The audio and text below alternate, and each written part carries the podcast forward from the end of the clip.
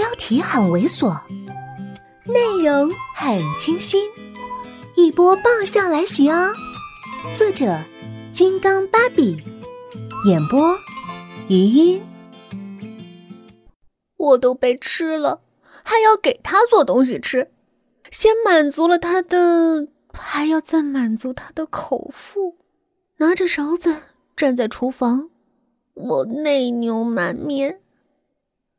依旧是三菜一汤，坐在桌子边上，我们两个沉默的吃饭，太诡异了。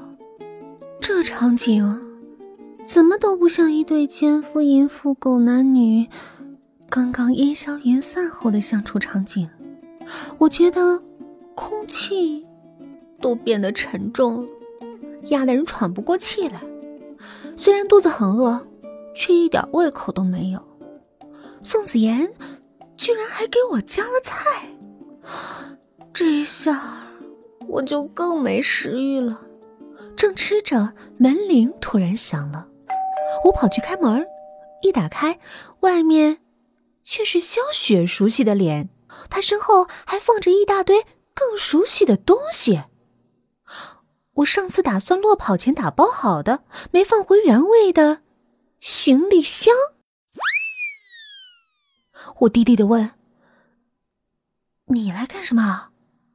他还没回答，里面宋子妍的声音已经传了过来：“来了。”萧雪立刻变得笑靥如花：“宋老师，我把东西都带来了。”然后当着我的面把我大大的行李箱拖了进去。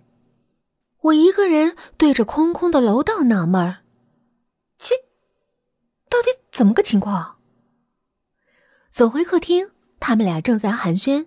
小雪笑眯眯的：“ 宋老师，秦京这个人臭毛病多，你以后可得多包涵包涵。”宋子妍回答：“这个自然。”小雪继续眯眯笑：“如果受不了他熬夜的习惯，就直接把他笔记本没收。”宋子妍点头：“好办法。”萧雪脸都笑开了。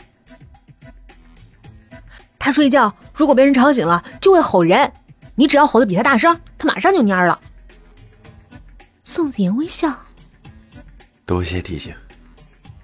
对着他们的友好会晤、亲切会谈，我插进去一张疑惑不解、惊恐万分的脸，弱弱的问：“你们是不是在说一些和我有关的事儿？”萧雪摆手，也没什么，我就是怕你刚搬过来，宋老师受不了你，才交代两声。纳尼？我搬过来？为什么我这个当事人不知道？我手指头指着自己的鼻尖儿。你们确定？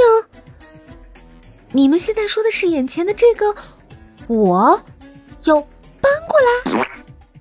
两个人同时看白痴似的看了我一眼，随后不约而同的把我当空气，继续进行着双边关系的友好交流。我如被雷击，顷刻石化，风中凌乱，久久不能动弹。直到萧雪告辞，我扒着她的胳膊，泪水连连，不让她走。萧雪皱眉：“放松放松，你这样太难看了。”宋子妍却不介意，很带人情味的说。既然这么舍不得，难道有转机？我饱含深情的看着他，他侧了侧头，那就去送送他吧。我一路把他送到小区外，泪水一把把的。你，你这不是把喜羊羊往灰太狼嘴里送吗？我不就是悄悄用过你早上几次水，吵醒你几次睡觉，还把你的糗事儿。偷偷告诉过几个人，你至于这么报复我吗？让我尸骨无存，永世不得超生啊！他终于找回了点良心，带着歉意说：“今天下午宋子妍打电话的时候，我是斩钉截铁拒绝的。可是他说了一句话，我就只能灰溜溜的送来了。什么话？萧雪又不在他公司，又没挂科，还能受威胁？”萧雪仰天长叹。他说：“很有可能，他会是我毕业答辩的主考官。”想起那个头发花白、很和蔼的老院长，想起了宋子妍的身份，我默默的累了。当今到处靠关系的中国社会，实在是太不和谐了。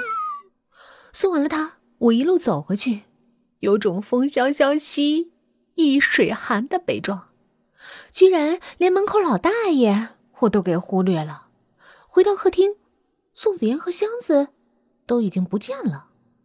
进了卧室，我就看到他打开箱子，正在一件件的把我的衣服往衣柜里面放。现在手上正拿着一个我在淘宝上觉得好玩买的小内裤，内裤上绣的是一幅小型的春宫图，我的脸唰的就红了，立马忘了要跟他表明自己立场的事儿，赶紧奔过去抢过来。曾曾经理啊，我我还是自己放吧。我低着头，忍着心酸，把衣服一样一样的放过去，就好像看着自己的自由被一点儿。一点的移开。宋子妍没动，还是在刚刚的位置，离我很近。不知是不是心理作用，他身上的气息似乎更浓了。